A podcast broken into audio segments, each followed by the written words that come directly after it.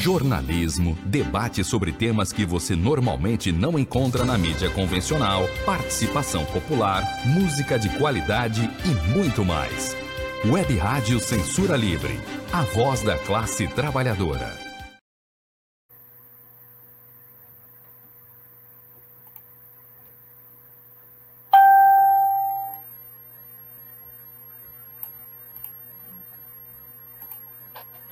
Olá, eu sou o Antônio Figueiredo e está começando o quadro Opinião com Wendel Setúbal, revisor de texto com pós-graduação pela PUC Minas. Wendel, seja bem-vindo. Bom dia, Antônio, bom dia, ouvintes. Você pode participar do quadro Opinião com Wendel Setúbal através do WhatsApp da Web Rádio Censura Livre, deixando aí um comentário ou uma pergunta para o nosso amigo Wendel Setúbal. Na tela, e a gente vai dizer aqui para quem está acompanhando, através dos aplicativos, no site e também na, no formato podcast que a gente disponibiliza depois do quadro. Anote, se você estiver fora do Rio, o DDD é 21 965 538908. DDD 21 96553 8908. Para você falar diretamente com o Wendel Setúbal, né, é só mandar mensagens através do e-mail wstblss@gmail.com. O e-mail para você comunicar-se aí com o Wendel Setúbal, titular do quadro Opinião aqui às quartas na Web Rádio Censura Livre, wstblss.gmail.com. A gente também vai disponibilizar aqui para você é, na tela daqui a pouquinho. É, tá aí o contato do Wendel Setúbal. Aliás, esse aqui é da rádio. Da rádio é contato clweb.gmail, arroba clwebradio.com. Contato clweb, arroba clweb, clwebradio.com. Daqui a pouco a gente vai colocar, então, o do Wendel Tubo para você aí também, aqui na ter acesso. Bom, o nosso assunto de hoje, lembrando que a participação do Wendel Setúbal, aqui na Web Rádio Censura Livre, tem como base o texto que ele é, escreve semanalmente para a página Fato e Ideias. Fato e Ideias, que é essa página administrada pela jornalista Cecília Setúbal. O título de hoje, né? Vou trazer aqui para você é o Estado estúpido. Wendel, com você. Sim. É, inicialmente, vamos explicar o, essa, essa, esse título. Né? Nos anos 90, o presidente norte-americano George Bush, o pai, é, atacou o Iraque. É, acertou em armas, é, segundo eles, até atômicas, e, mas como a pontaria nem sempre é perfeita, atingiu também hospitais, prédios, morreu muita gente que não tinha nada a ver, que não era militar, uh, o de sempre. Mas os comentaristas pró-americanos na época diziam que era de uma precisão cirúrgica. E, e depois os iraquianos mostraram para a imprensa mundial que não havia precisão nenhuma. Como tinha sido a primeira guerra que os Estados Unidos entraram depois da a, a cachapante derrota para o Vietnã, que tomou é, Saigon, expulsou-os dos Estados Unidos, a guerra serviu pelo menos para melhorar a autoestima da população norte-americana. De modo que George, w, George Bush foi para a reeleição do segundo mandato como favorito Ainda mais que o candidato democrata era de um estado pouco atuante politicamente, pouco importante, que é o estado de Arkansas. Bill Clinton era o seu candidato. Só que Bill Clinton escolheu um marqueteiro e esse marqueteiro estava num dia feliz. E aí o slogan de campanha foi é economia, estúpido. Um pouco grosseira, porque estúpido, no caso, era o George Bush. Por que economia? Porque ele pensava que, ao vencer a guerra contra o Iraque, não houvesse mais nada que pudesse impedi-lo de, de conseguir a reeleição. Só que os Estados Unidos estavam numa recessão. Daí a afirmação é economia estúpido. O que é uma recessão? Quando você tem um crescimento muito baixo e esse, e esse, esse crescimento é menor do que o número de pessoas que entram a cada ano no mercado de trabalho, você começa a ter uma recessão. Até algum tempo, o Brasil tinha que, que, que crescer pelo menos uns 3%, que era mais ou menos o número de pessoas que estavam entrando no mercado de trabalho.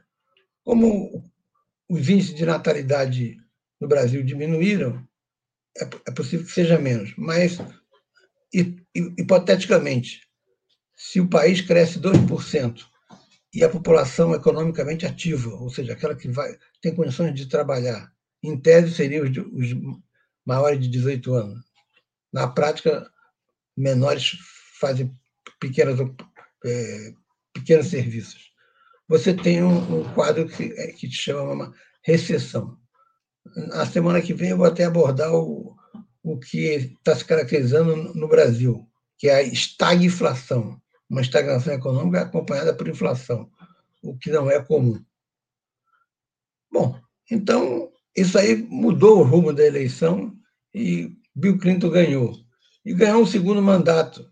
Só se enrolou porque é, se envolveu com uma estagiária, Mônica Levinsky, e quando perguntado pelo juiz, o senhor manteve relações sexuais na Casa Branca? Não, senhor. É, eu fiz sexo oral. Foi uma, um estupor, uma surpresa nos Estados Unidos, essa distinção é, completamente sem pé na cabeça de Bill Clinton para evitar o impeachment.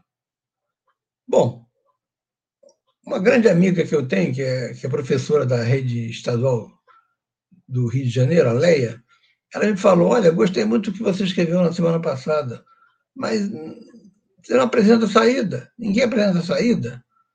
Eu vou tentar aqui esboçar um, algumas saídas.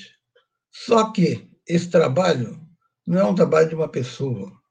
Quem sou eu para ser o, o, o, vamos dizer assim, guardião das ideias, das saídas, das táticas e estratégias da esquerda? Não, não se trata disso. É um trabalho coletivo de discussão, de, de retomada da esquerda, que pode levar ao, a esquerda, enfim, ter um, ideias claras e poder apresentar à população. Ontem, o Guilherme Boulos escreveu um texto na Folha em que ele comenta sobre a questão dos evangélicos, da presença massiva dos pastores é, sempre se colocando contra a esquerda, mas ele lembra que o, o MTST é formado, em sua maioria, por evangélicos. Ou seja, evangélico também luta. Depende de você dialogar, conseguir dialogar com eles. A proposta principal que, sobre o, como sair dessa crise é a presença do Estado. O neoliberalismo, que está em crise, chamou o Estado de tudo quanto era é, rótulo. O Estado paquidérmico, aparecia um elefante cansado. O Estado que é cabide de emprego. O Estado que é falido, que paga salários altíssimos aos, aos seus funcionários públicos, o que não é verdade. Paga salários altíssimos e mordomias para uma cúpula de, juízes, desembargadores, altos funcionários do Poder Legislativo e Executivo. O funcionário comum, tipo o INSS, não é um, um alto assalariado. Enfim, o Estado seria aquele que cobra muito imposto e não dá nada em retorno às pessoas. Nesse jantar que Bolsonaro esteve com empresários, ele foi aplaudidíssimo. Por quê? Porque, na verdade, boa parte daqueles empresários ali deve ao Estado, deve fundo de garantia, deve aqueles, aqueles impostos que, que, que existem sobre o contrato de trabalho, de modo que foram pedir um reescalonamento da dívida ou até mesmo seu perdão. A burguesia costuma dizer que o Estado tem que ser mínimo, mas para ela é o máximo. Essa é a diferença do discurso ideológico da burguesia. Aí chega a pandemia. A pandemia mata muita gente. É...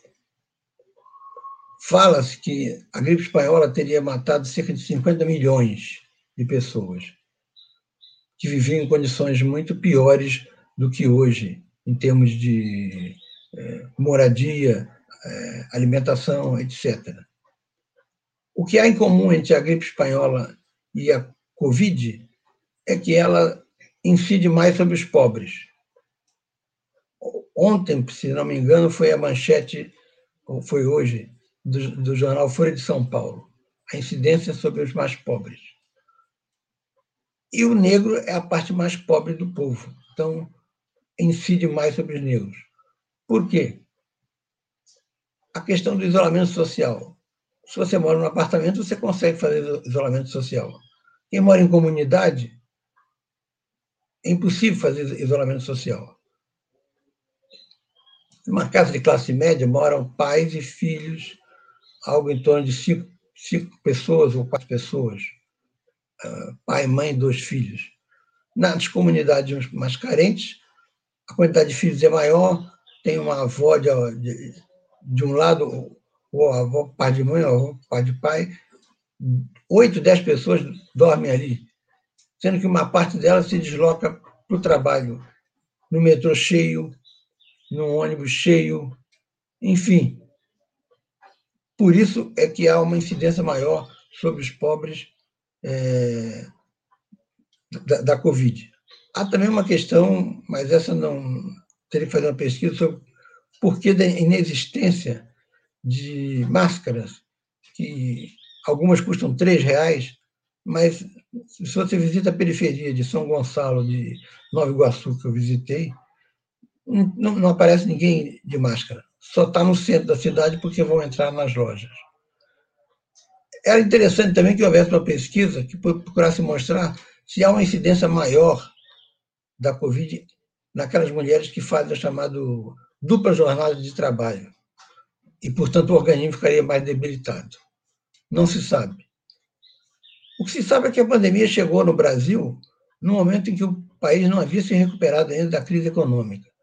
A crise econômica é uma consequência da crise financeira mundial de 2008, que pegou o mandato de, segundo mandato de Lula pela metade e Lula subestimou, chamando de marolinha, mas incidiu com mais força sobre o mandato de Dilma Rousseff. Dilma Rousseff respondeu tentando ampliar a, a produção interna com isenções fiscais, desonerações, principalmente do que eles chamam de linha branca, geladeira, fogão. Não conseguiu reativar a economia. Uma parte da burguesia que poderia investir resolveu botar o dinheiro nas ilhas fiscais para fazer uma greve de investimento e acelerar a deposição de Dilma. As passeatas de 2013, como foram contra o, o governo e o governo era do PT, incidiram também sobre a, o desgaste do, do, do governo Dilma. Quando ela vai tentar a reeleição, ela faz uma campanha à esquerda, bastante à esquerda, radicalizada, contra Écio Neves, e no dia seguinte a Vitória nomeia um banqueiro do Bradesco para ser ministro da Fazenda. foi uma decepção geral esse, esse centrismo dela, indo de um lado e para o outro, foi fulminante para é, entender as condições do impeachment, não para justificar o impeachment, porque o impeachment foi uma, uma, uma farsa. É, pedaladas fiscais, Bolsonaro fez muito mais e faz coisas piores, como é o caso recente de gente que está morrendo porque ingeriu em grande quantidade a tal da cloroquina que ele recomenda. Seria um motivo mais do que suficiente para impedi-lo de continuar exercendo o mandato. Mas não é essa a política do imperialismo norte-americano, mas que vai cobrar dele na questão ambiental. Não é essa a posição da, da burguesia brasileira. Uma, uma parte dela está tentando uma terceira via que fuja de Lula e Bolsonaro. Bom, os adeptos do Estado mínimo, quando chegou a, a pandemia, de repente aceitaram o Estado. Aquele Estado que era tido como falido colocou 258,5 bilhões em recursos para estados e prefeituras. Esse dado eu recolhi do Tesouro Nacional Transparente, monitoramento dos gastos da União com combate à Covid-19.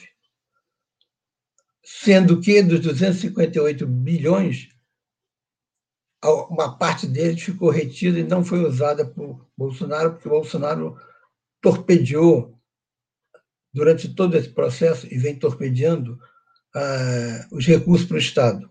Sendo o caso mais famoso, o caso de Manaus, que foi não só famoso, como criminoso. No entanto, mesmo como agora não arrefeceu, mas houve uma certa estabilidade no número de mortos, economistas ligados a, ao pensamento burguês já se preocupam com a questão fiscal. O que é a questão fiscal dentro do, do país como o Brasil? Você tem um superávit primário, ou seja, você não pode gastar mais do que do que recebe em termos de impostos, descontado a parte o pagamento de dívidas dos chamados títulos da dívida pública.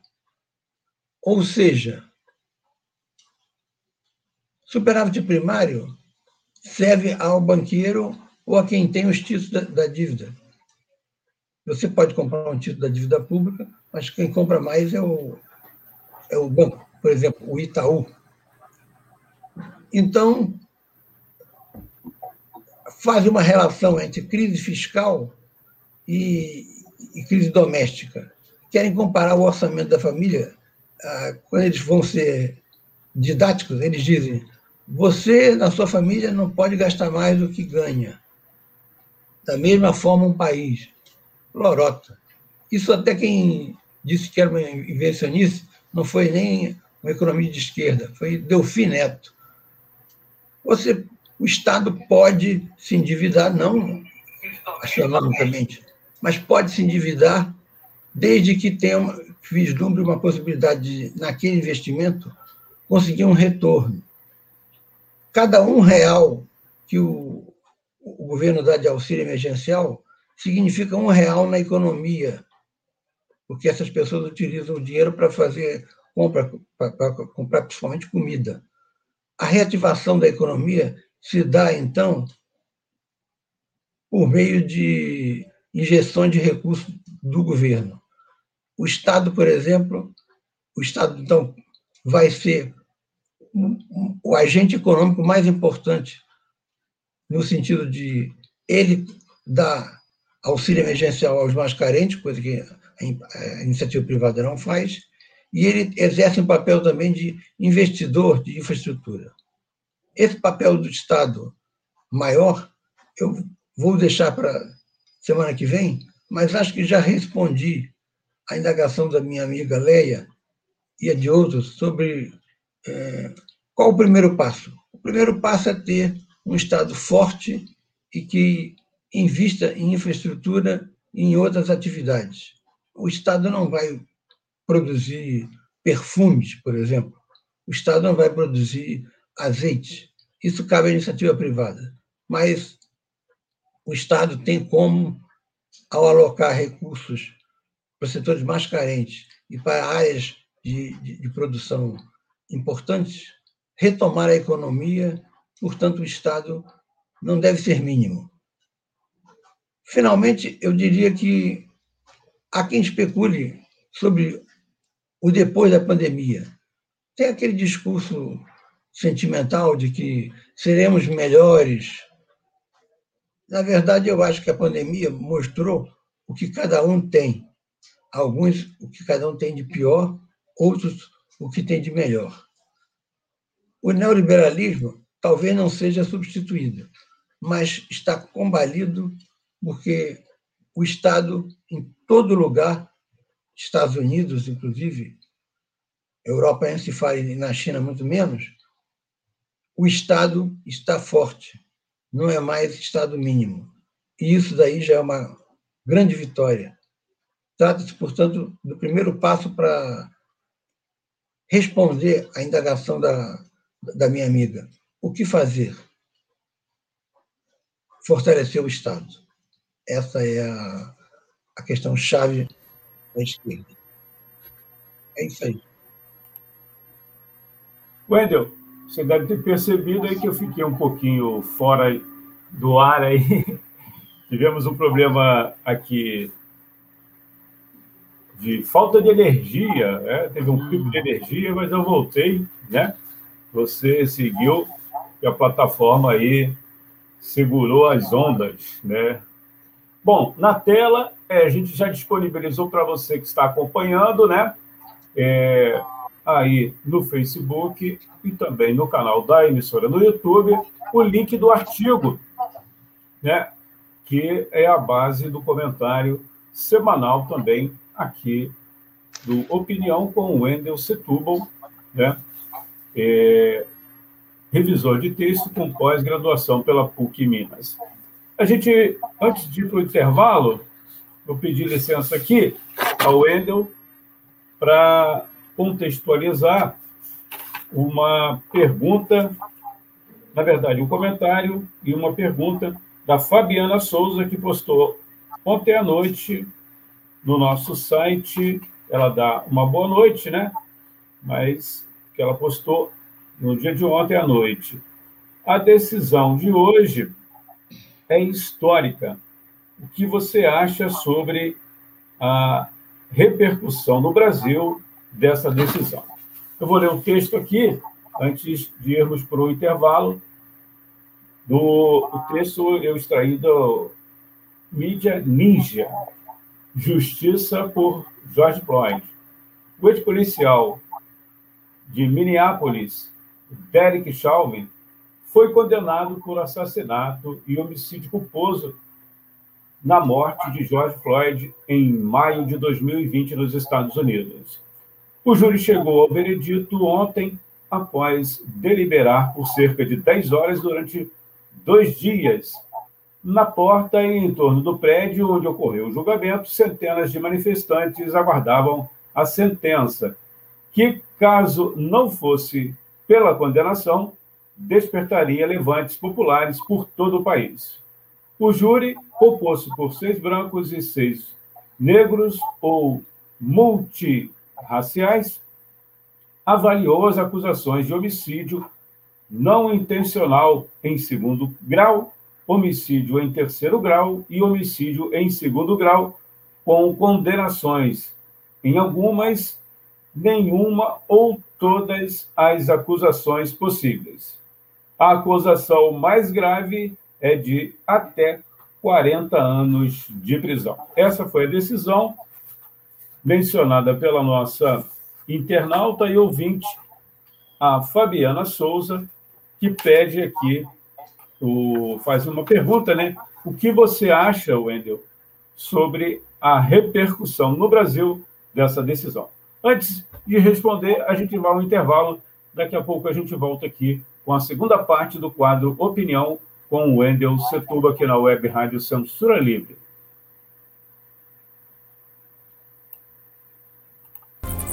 O governo federal se negou a participar de consórcios para desenvolvimento, produção e compra de vacinas.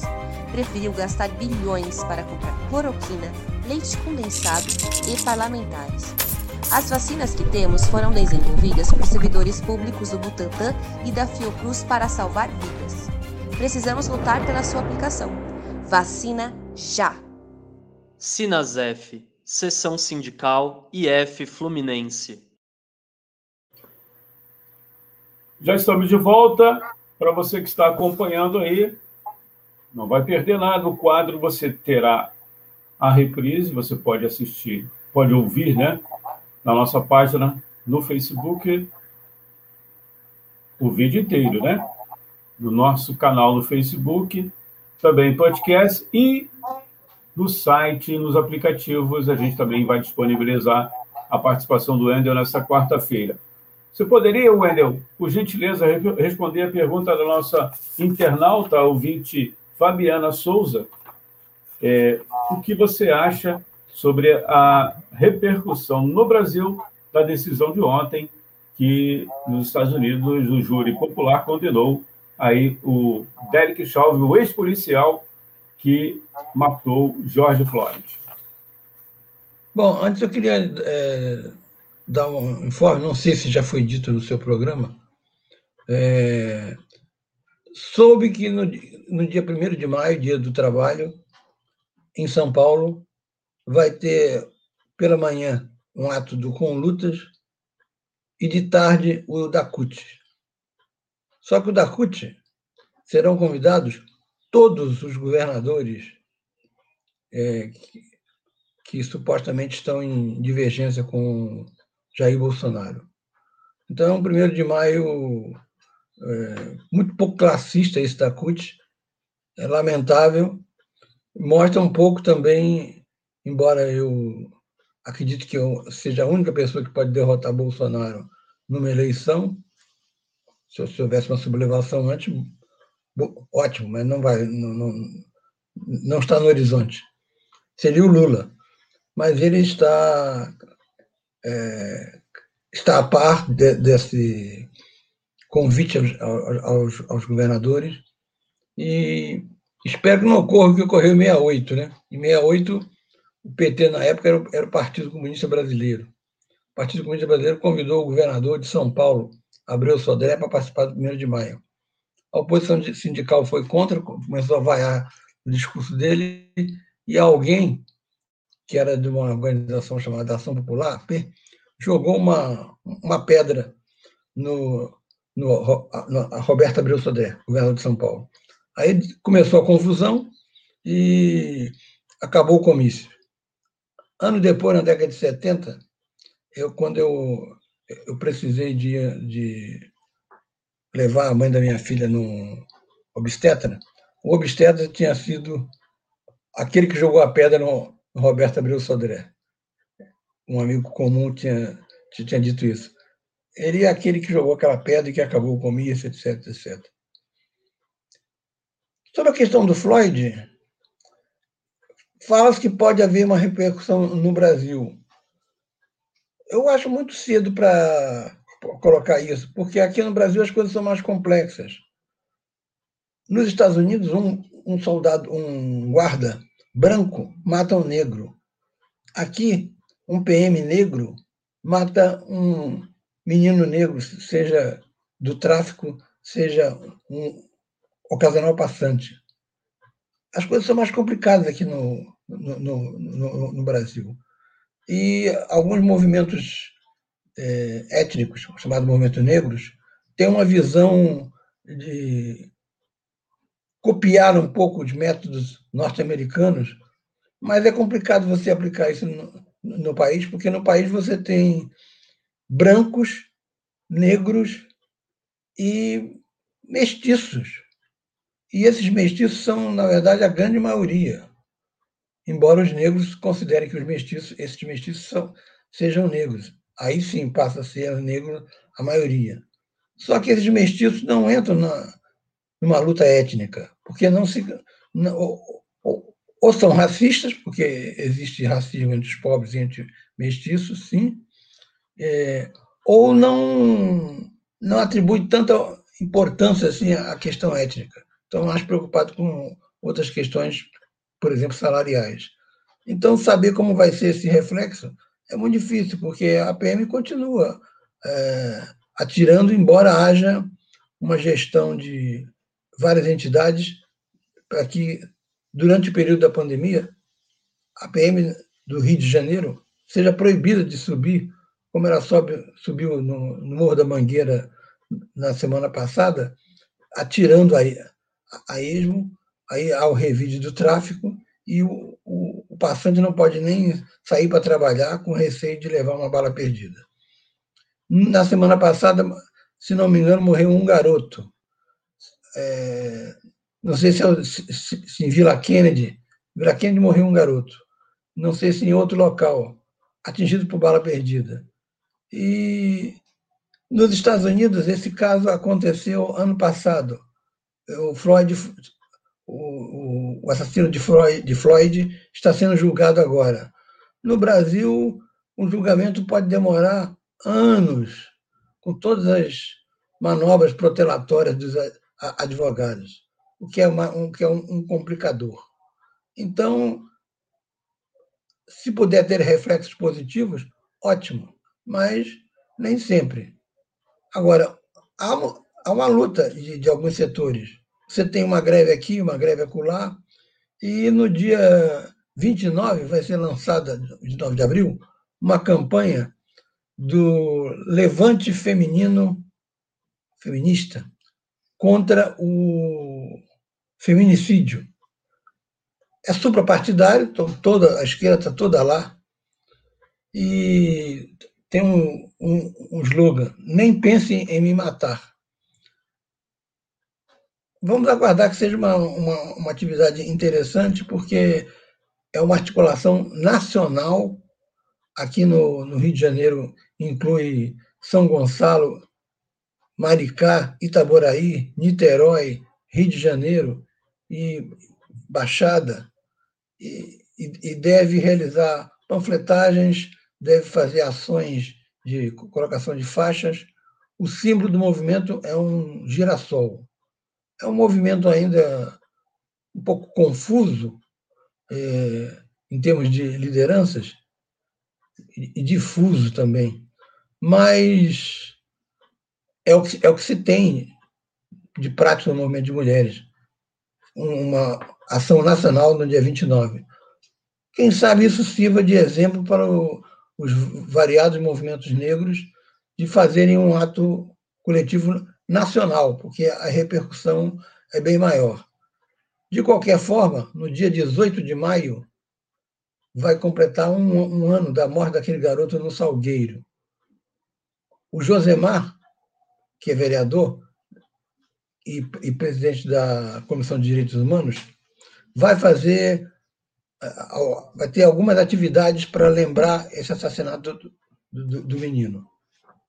O, o, PM que atirou foi julgado? Nada. Fez um ano. Como se vê, aqui no Brasil, a lentidão é enorme. A lentidão de tartaruga. Quando isso se refere ao, ao, ao direito penal. Quando se refere ao direito civil, que é o que me interessa mais aos ricos, aí o direito avança. Então, dia 29 de abril, lançamento da campanha no Rio de Janeiro, o símbolo é um girassol, e um dos movimentos é, participantes consta nossa é, querida Deise Alvarenga. É isso aí. Deise Alvarenga? Ela faz parte do coletivo Cidade. No, no, ah, sim, Cidade no Feminino. No Feminino.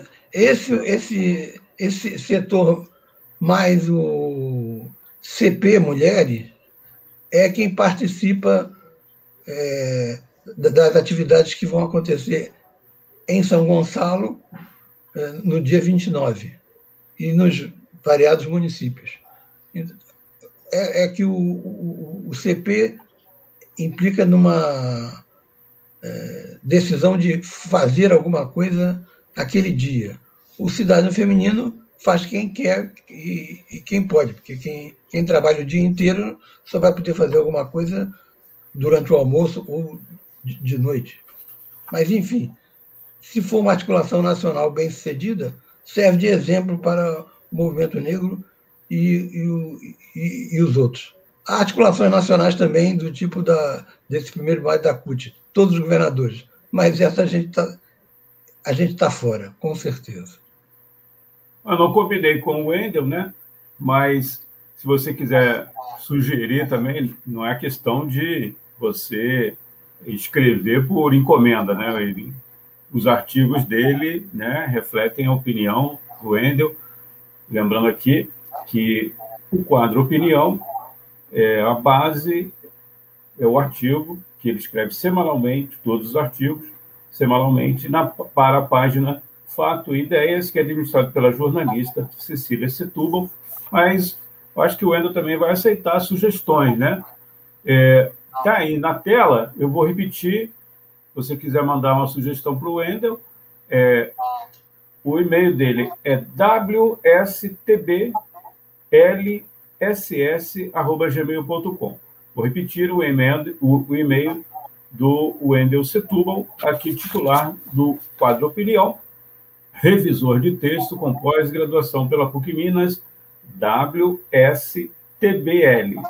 WSTBL, dois S depois, gmail.com. WSTBLSS.gmail.com.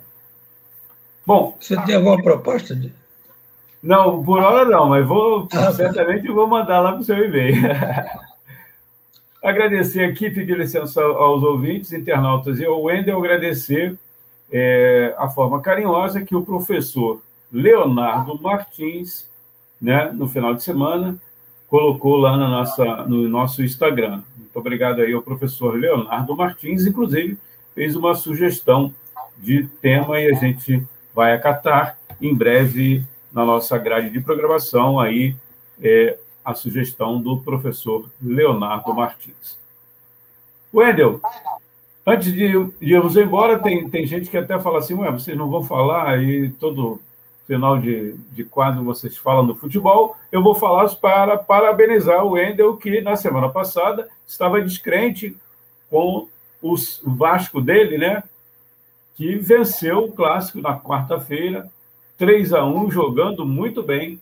É, eu não pude assistir, mas vi os comentários e li alguma coisa. Parabéns pela vitória, apesar de que não rendeu aí ao longo da semana a classificação para as semifinais do Campeonato Carioca, mas foi importante para, para é, os torcedores, né? Como diria o Eurico Miranda, o vencer o Flamengo é um campeonato à parte. Bom, que, que você não assista o, o, o, próximo jogo, já que você deu sorte para nós. Né? Uma última lembrança. É, é, faria aniversário hoje, aí mais de 100 anos, o, o que fundou o primeiro órgão de imprensa em São Gonçalo, que é Belarmino de Matos, que é, é avô da, de Cecília, Cecília Matos, que é minha mulher.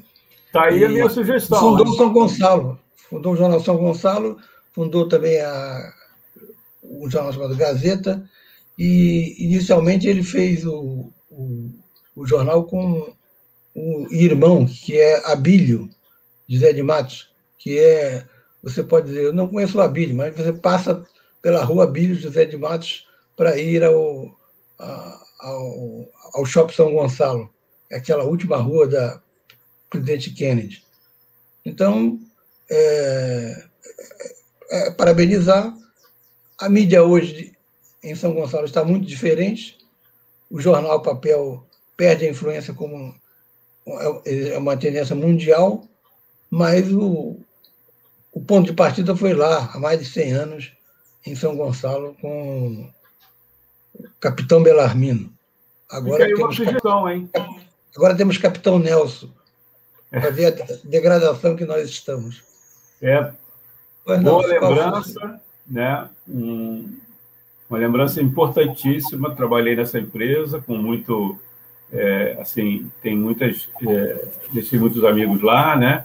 A empresa, infelizmente, trocou de mão, né? Como todo mundo sabe aí, quem é de São Gonçalo, mas fica aí a, a dica, né? Quem sabe futuramente você também possa escrever aí sobre o Capitão Bela- Belarmino.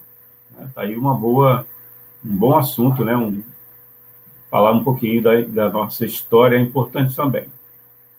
Wendel, vamos embora? Ok, até semana que vem. Se- Semana que vem vai ter, então, esse evento no, no, no dia 29. É, O final de abril deve ter alguma coisa aí mais impactante. E, e durante, a, e durante a semana que- vem também eh, vai ser a, a pressão do imperialismo norte-americano em cima do Brasil na questão ambiental. E o início da CPI, que é que vai ter a relatoria de Renan Calheiros, que diz, disse o senhor fontes fidedignas, já esteve em reunião fechada com o Lula, Renan Calheiros, então novidades vêm por aí. Vamos Com aguardar. certeza. E a segunda dose também, que eu tomo dia 28, se houver. A minha foi cancelada. É, Então já, já temo pela minha. É. Não, a sua está garantida. Falou. Muito obrigado, Wendel. Até a próxima. Um abraço aí, boa semana aí, resto de semana.